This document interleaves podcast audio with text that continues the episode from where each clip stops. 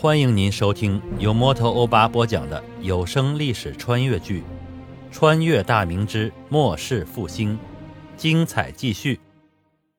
山阳县位于西安东南方向，距离西安三百里左右，隶属商州管辖。山阳地处商洛山脉，四周群山环抱，整个山阳县的人口不过三万余口。县里的田地大部分都是山地。只有县城附近地势才会平缓一些。县城的城墙年久失修，已经破败不堪，但因为税赋不足，难以修缮。有几处的城头已经缺损，如果有贼攻来，防守起来可是异常吃力。城内约有一万人口，几条街道也是坑洼不平，沿街商铺也是门可罗雀。毕竟山阳县地处偏僻。再加上城东的山里还有一处贼寇山寨，经常骚扰地方，劫掠过往的商客，使得商人对前往山阳经商视如畏途。没有商业的带动，更让原本贫困的山阳百姓的生活雪上加霜。此时，破旧的县衙二堂内，山阳知县荀文礼正在与一个来客交谈。荀文礼年约五旬，河南颍川人。自称是三国时曹魏著名的谋士荀彧之后，可惜未有其祖上的才华十之一二。五岁启蒙，三十余岁方中生源，然后屡试不中，五年前才勉强以围榜中举。他自知再进一步已是无望，正好朝廷选派各地知县，因山阳县地处偏僻，且为刘贼经常肆虐之地。所以无人愿意前往围观。荀文礼也是个敢拼的性子，不甘作为一个乡绅老死乡野，一咬牙不顾家人的反对，应了山阳知县一职。算来已经任职了三年。他初到任上，倒也是想做出一番政绩，一是为了将来积功升迁，二是为了给当初反对他的家人看。一到任上，他就下到乡下。鼓励乡民开拓荒地，种棉植桑。第一年就是拓荒一千余亩，其中良田八百余顷。这在一个几万人的小县城，已经算是不错的政绩了。按一亩一担产量计算，第二年可增产八百担左右。到时吏部考核，自己可以记上重重的一笔。可惜人算不如天算，第二年庄稼丰收在望。县里组织民众收割完毕，盘踞在附近的贼寇整齐王率众突袭了将收割的粮食运往县城的乡民，劫走了全部的粮草，杀伤乡民若干。荀文礼的晋升美梦破灭了。年底吏部考核给他记了个大过，这直接断送了他的前程。不出意外的话，今年最后一年任期完毕，他就得卷铺盖卷儿。灰溜溜的回老家了。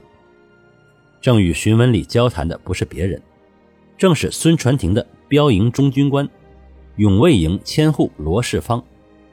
他带领五百马队，携带五日军粮，昼伏夜行，经过三天的行程，于昨日抵达山阳。此刻，五百官军正在县城北面一处无人的山沟里歇息待命。他带着两个便装亲卫来到县衙。自称是知县大人老家来人，见到了荀文礼。见面之后，罗世芳出示巡抚手令，荀文礼赶紧将其让到二堂叙话。上茶之后，荀文礼开口道：“不知罗将军来此所谓何事啊？”山阳今年赋税本应上交两千两，但下官无能，只收得一千两，正在府库内。将军返程时正好捎带交于府衙。唉。这应是本官最后一次为朝廷缴纳赋税了。罗世芳闻听此话，并未将此行来意说出，而是问起荀文礼最后一句话的来由。荀文礼苦笑着将去年发生劫粮杀人一事诉说一遍，语气萧索里透露着浓浓的不甘。谈到贼寇整齐王时，便是满满的恨意。罗世芳笑着开口道。哈哈，知县大人，何必沮丧？本官此次奉命前来，正好将一场富贵送与大人。”荀文礼闻听，精神一振，身子前倾：“呃，将军何出此言？本官辖下不敬，百姓被杀，何来富贵啊？”罗世芳笑道：“大人境内流寇肆虐，以致地方不敬，所以被吏部记过。倘若大人将境内刘贼剿灭，随境地方呢？”徐文礼两眼顿时发亮。现今功劳以剿贼为第一。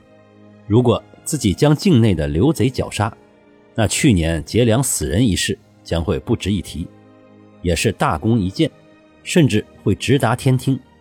圣上可是对贼寇恨之入骨的。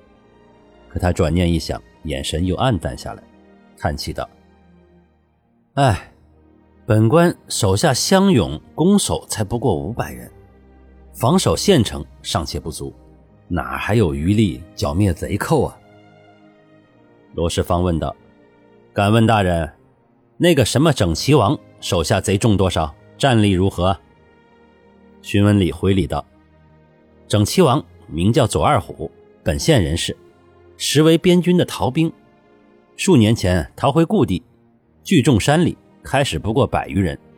经过数年的劫掠，声势也渐大，不时有流民军户投往。现在手下贼众两千余人。”其中精悍老贼足有五百，乃其依仗之精锐，内有马队一百有余，甲兵精良，余众手中都是棍棒农具，倒不足为惧。罗世芳傲然道：“好叫大人得知，某本隶属皇家勇卫营，此次奉皇命率五百骑作为孙大人的标营，随同来陕。某世代将门，从小习武，不敢自吹勇冠三军。”但此等草寇，某尚未放在眼中啊！某的志向便是替圣上扫荡所有贼寇，建功立业，封侯拜将。莫非大人以为此番是某孤身前来？五百精骑已然在侧，儿郎们的手中刀枪正在渴望敌人之血。大人，你还有何虑啊？荀文礼听罢，精神焕发。啊，哈哈哈！罗将军有此等猛士！何愁贼寇不灭？于是二人计议一番后，罗世芳带着亲兵出城而去。山阳以东一座大山平缓的山腰处，坐落着一座依山势而建的山寨，南、西、北三面皆围成一人多高的石墙，寨门在正西方位，冲着寨门的是一条狭窄的坡路，寨门两边各有一座箭楼，上面各有弓手瞭望。作为火力的压制，如有敌来攻，攻守可以各增至五名。这对于普通的官军来讲，已经是很难攻破了。何况现在官军四处绞杀大股的流贼，从未有尝试过攻击此处。寨中的大厅内，整齐王左二虎正在与几名头目饮酒作乐。他三十余岁，本是延绥镇的边军，从军十余年，积功升至了把总。在一次剿贼途中，因与几名亲信奸淫一家大户人家的妻妾，被那户人家告至总兵之处。上峰按军令欲将其几人斩杀。有个在总兵处任职的同乡秘密告知于他，左二虎携带军械与几名亲信连夜潜逃，回到山阳县老家后，找到山寨所处之地，几人遂安身于此。随后趁夜潜入山阳一家大户中。杀其满门二十余口，劫得白银数千两。随后招得一些流民和逃亡的军户，慢慢的发展壮大起来。亲信扫地虎李憨娃敬了左二虎一碗后说道：“呃，大王，咱们现在也算是一号人物了，周边谁提起咱们不害怕？现在整天在这山沟里，实在憋屈得慌。要不咱弄点大的，把县城占了。”那样，大王不就是一方诸侯了？咱们兄弟也弄个大将军当当。嘿嘿。另一个亲信九条龙也开口道：“啊，大王，兄弟们几个都是从军混饭吃，没想到跟着大王打出了好大的威名。我看扫地虎说的对，咱们应该大干一票，直接攻下县城，也跟他闯王黄虎曹操比一比，让他们看看咱们也不差。另外几人也随声附和着。左二虎眯起眼睛，心里思忖着，自己当初也倒没想，自军中叛逃以后，能拉起如此多的队伍，打出如此大的名声。现在山阳、商州一带，谁不知道他整齐王的名字？那些乡绅害怕自己前去攻打，都是按月送来银两、粮草等生活物资。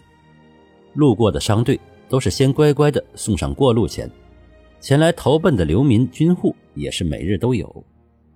总在这山寨之中也不是长久之计，要真是能占了县城，那真的就是威名远扬了。